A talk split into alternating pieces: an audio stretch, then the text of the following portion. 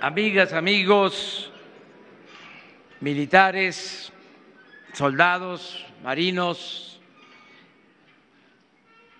integrantes de la Fuerza Aérea Mexicana, oficiales, servidores públicos,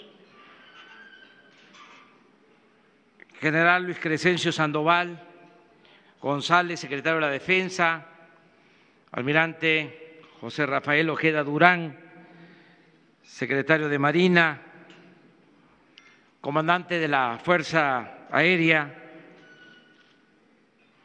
amigas, amigos todos.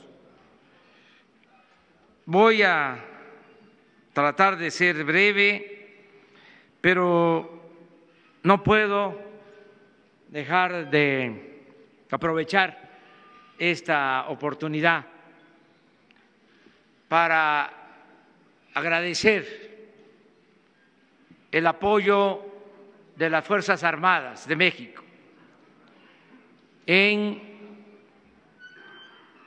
el propósito de llevar a cabo la cuarta transformación en la vida pública de nuestro país. De acuerdo a la historia del ejército de la Fuerza Aérea Mexicana, se recuerda a los presidentes que más se han destacado por representar a México con dignidad.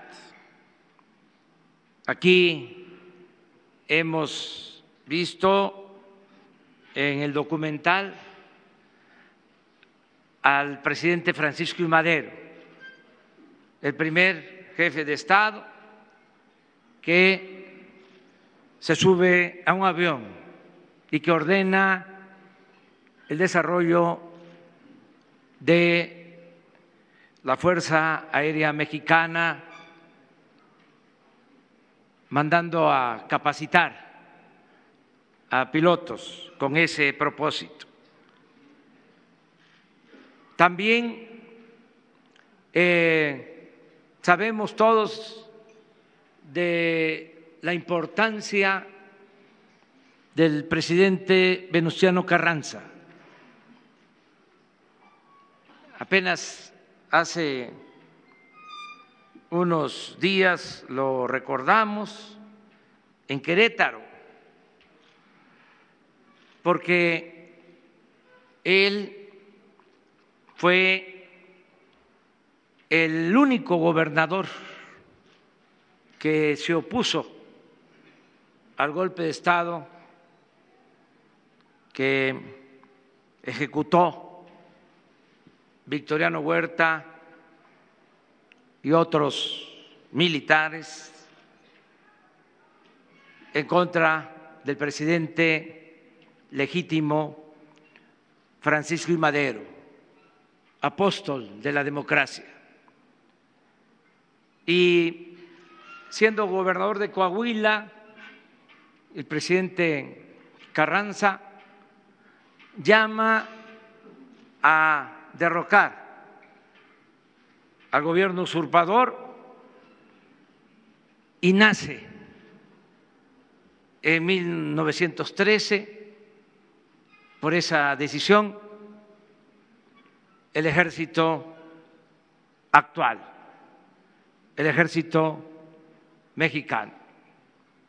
Luego, el mismo presidente Carranza constituye la Fuerza Aérea, 1915. Posteriormente, el presidente Carranza es el promotor de la Constitución de 1917, que es la Constitución que recoge los sentimientos del pueblo de México que participa en la Revolución Mexicana. Por eso tenemos que recordar siempre al presidente Venustiano Carranza. Se cumplen 100 años de su asesinato en este 2020. También es importante recordar que el presidente Ávila Camacho ya constituye la Fuerza Aérea como fuerza militar. Y es interesante la historia, porque todo tiene una circunstancia. Eh, acababa de terminar como presidente el general Lázaro Cárdenas, que gobernó México de 1934 a 1940, el mejor presidente del siglo XX. Y aclaro que el mejor presidente que ha habido en toda la historia del país fue un indígena zapoteco, Benito Juárez García. El general Cárdenas termina en el 40, entrega al general Manuel Ávila Camacho y apenas está en Jiquilpan un año retirado en Michoacán, porque lo llama el presidente Ávila Camacho para que se haga cargo de la Secretaría de la Defensa. Miguel Cárdenas fue secretario de la Defensa después de ser presidente de la República.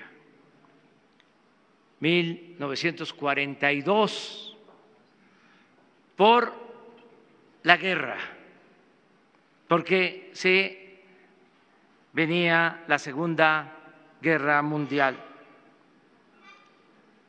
Él está hasta 1944 y en este marco, en este contexto, es que se da la participación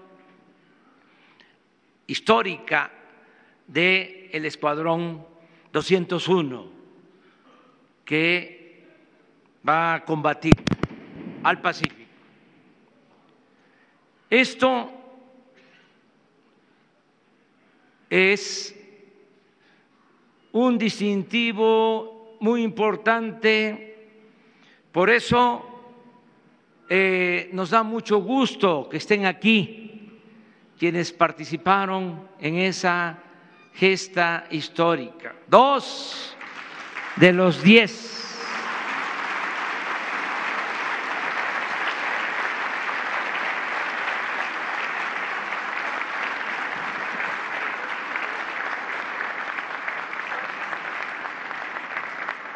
Y recordar que hace apenas cuatro días falleció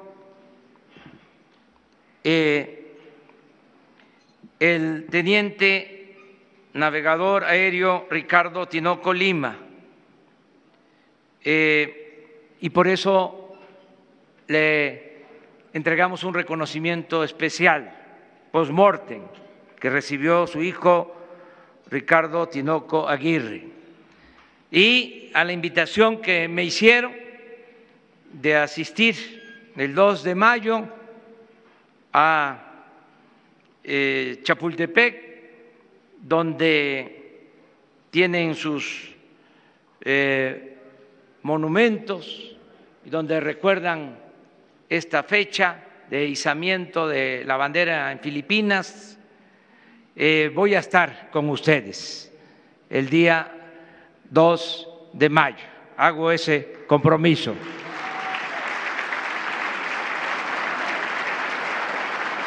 En compañía del secretario de la Defensa, el secretario de Marina, en compañía del comandante de la Fuerza Aérea Mexicana.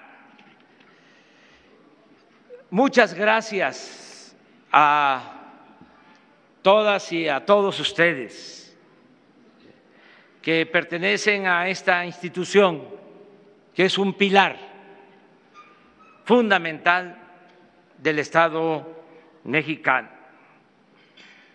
Desde hace tiempo, además de la defensa de la soberanía nacional, las Fuerzas Armadas se han caracterizado se han distinguido por apoyar a la población civil en los momentos más difíciles de desastres naturales, inundaciones, temblores, huracanes.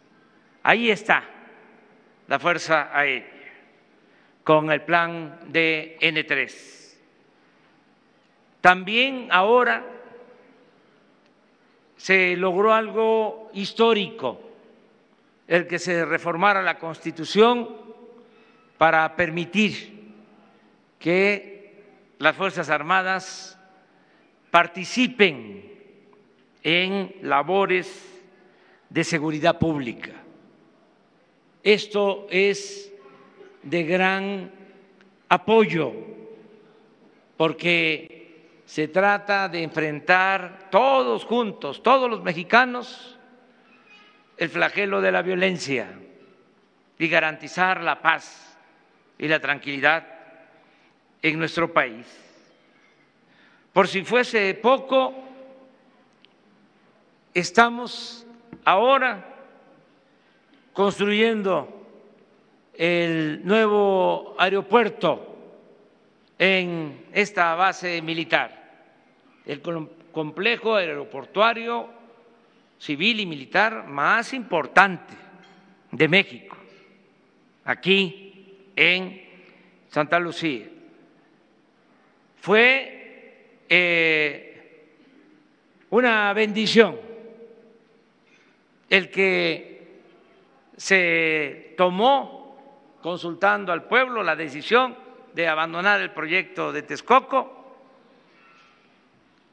que no viene al caso hablar sobre las dificultades que significaba de toda índole, económico, ecológico, eh, de calidad de suelo. Bueno, pero fue muy importante que se dijera no a este eh, proyecto porque no le conviene al pueblo, no le conviene a la nación.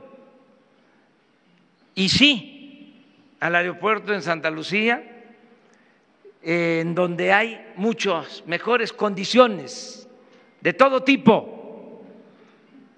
Solo comentarles que nos vamos a ahorrar 100 mil millones de pesos.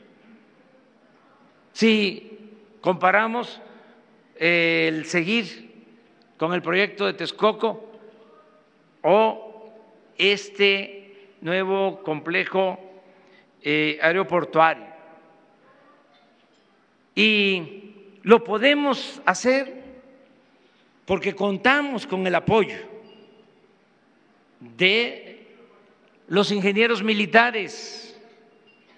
Terminando este desayuno vamos a hacer una supervisión. La verdad que lo estamos haciendo cada semana. Se va llevando a cabo un seguimiento del avance de la obra y vamos en tiempo y en presupuesto y se va a lograr la hazaña de hacer un aeropuerto de nivel mundial, con bajo costo, con mucha calidad y en tiempo. Vamos a estar inaugurando este complejo, este aeropuerto de dos pistas para eh, vuelos nacionales e internacionales de eh, la aviación civil y una nueva pista para la aviación militar. Tres pistas. Y lo vamos a estar inaugurando, repito, el 21 de marzo del 2022. Una hazaña. Se va a demostrar lo que somos los mexicanos y lo que significa el apoyo de las Fuerzas Armadas. Aquí podría yo seguir hablando de otros eh, beneficios que hemos recibido, eh, otros apoyos de los ingenieros militares. Solo les comento que estamos dispersando a las comunidades más pobres de México, a las más apartadas, que son alrededor de 220 mil comunidades pequeñas, pobres, marginadas. Estamos dispersando más de 300 mil millones de pesos y tenemos el problema que ya vamos a resolver de que no hay instituciones bancarias, porque las sucursales de los bancos están en las grandes ciudades, como también, que es otro problema que vamos a resolver, no hay internet, no hay comunicación en todo el territorio nacional, porque se concentra solo en las grandes ciudades. El 75% del territorio nacional no tiene comunicación por internet. No se puede uno comunicar por celular. Bueno, en los dos casos vamos a resolver el problema. Ya va a haber Internet en todo el territorio eh, nacional. Ya estamos trabajando para lograr la conectividad hasta de las comunidades más pequeñas y apartadas. Y vamos a tener sucursales del Banco de Bienestar que están construyendo los ingenieros militares, 2.700 sucursales en todo el país. Va a ser la red eh, bancaria más importante de México. Y esto por el apoyo, por el respaldo de las Fuerzas Armadas y en particular por el respaldo del el general Luis Crescencio Sandoval González, secretario de la Defensa.